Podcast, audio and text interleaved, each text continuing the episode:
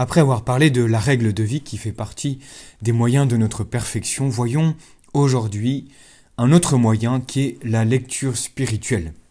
Il faut bien comprendre qu'elle complète et prolonge la direction spirituelle et nous allons donc en exposer son utilité et les dispositions nécessaires pour profiter au mieux de cette lecture.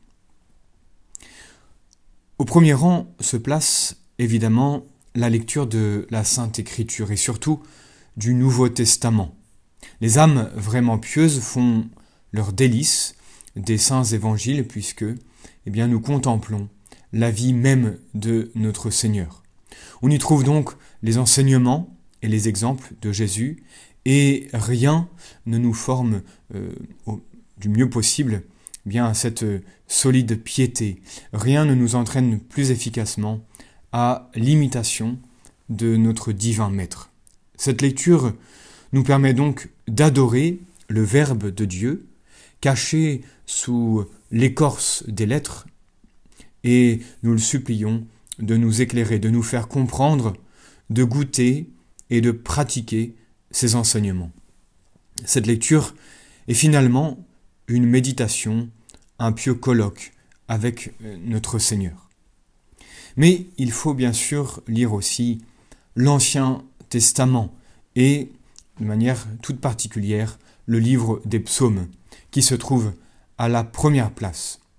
Comme le dit le Père Lacordaire, le psautier était le manuel de la piété de nos pères. On le voyait sur la table du pauvre, comme sur le prie-dieu des rois. Il est encore aujourd'hui dans la main du prêtre, le trésor où il puise les aspirations qui le conduisent à l'autel, l'arche qui l'accompagne au péril du monde, comme au désert de la méditation. Ce livre, qui est un livre de prière par excellence, se trouve, euh, en ce livre se trouve exprimé euh, justement eh bien, un langage plein de vie et d'actualité même. Euh, nous y trouvons les plus beaux sentiments d'admiration, d'adoration, de crainte filiale, de reconnaissance et d'amour, avec aussi des supplications les plus ardentes au milieu des situations les plus variées, euh, et les plus angoissantes aussi euh, supplications, les appels à la justice divine, euh, des cris de repentir du pécheur, l'espérance d'un miséricordieux pardon et les promesses d'une vie meilleure. Nous trouvons dans ce livre des psaumes qui contient donc ces 150 poèmes 150 prières, nous y trouvons tous les états d'âme. Mais pour nourrir notre âme, nous avons aussi tous les auteurs spirituels qui, depuis 2000 ans, sont comme les, les interprètes de Dieu et sont donc pour nous des maîtres et des moniteurs. Oui, tout d'abord, des maîtres qui, possédant la science des saints et l'ayant pratiquée, nous font comprendre et nous font goûter les principes et les règles de la perfection. Il fortifie nos convictions sur l'obligation de tendre à la sainteté. De plus, il nous en indique les moyens qu'ils ont eux-mêmes expérimentés. Ils sont sans cesse à notre disposition, et en cela nous pouvons dire que les livres sont nos meilleurs amis. Ils sont toujours présents, il n'y a qu'à ouvrir la page. Il nous faut donc les bien choisir pour qu'ils puissent répondre aux besoins euh, du moment, aux besoins justement des circonstances. Ces auteurs spirituels euh, sont aussi des moniteurs euh, très bienveillants qui nous relèvent de nos défauts avec beaucoup de discrétion et de douceur. Ils nous montrent l'idéal à poursuivre et nous invitent à nous étudier nous-mêmes à l'aide de ce miroir spirituel qu'est la lecture, pour constater loyalement nos qualités et nos défauts. Constater aussi euh, les étapes déjà parcourues et celles que nous avons à franchir pour nous rapprocher de la perfection.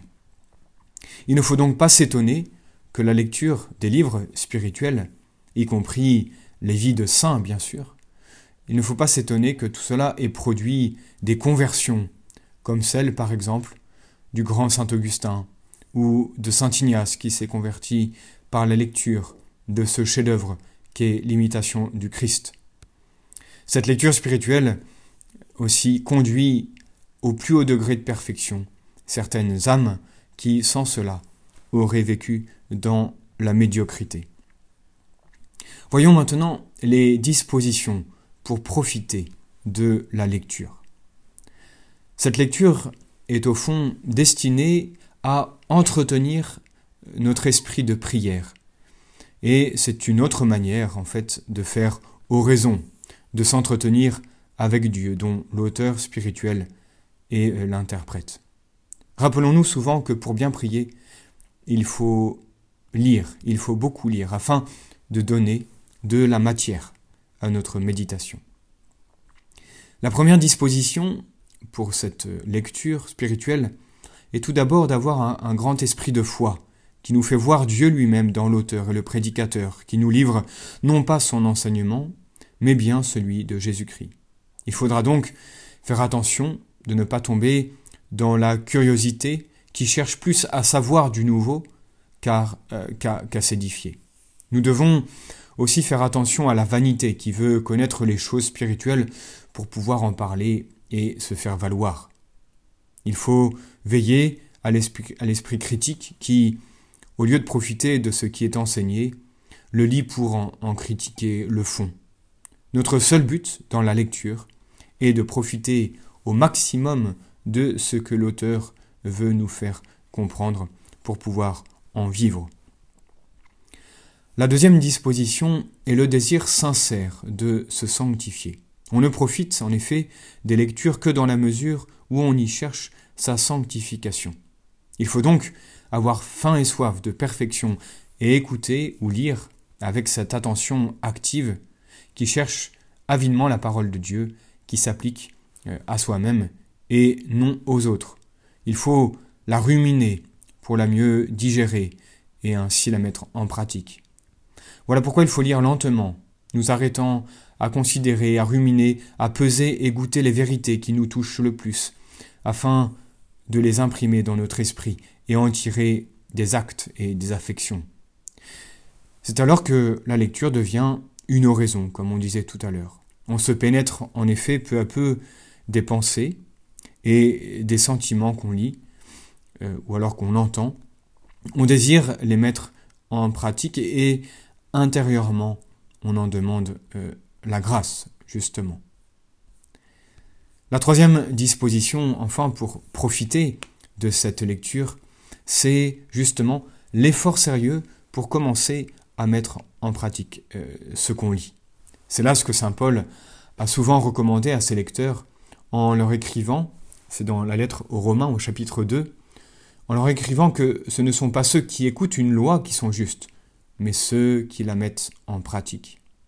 Il ne fait en fait que commenter la parole de notre Seigneur qui, dans la parabole de la semence, déclare que cela profite de la parole de Dieu qui, ayant entendu la parole avec un cœur bon et excellent, la garde et porte du fruit par la constance.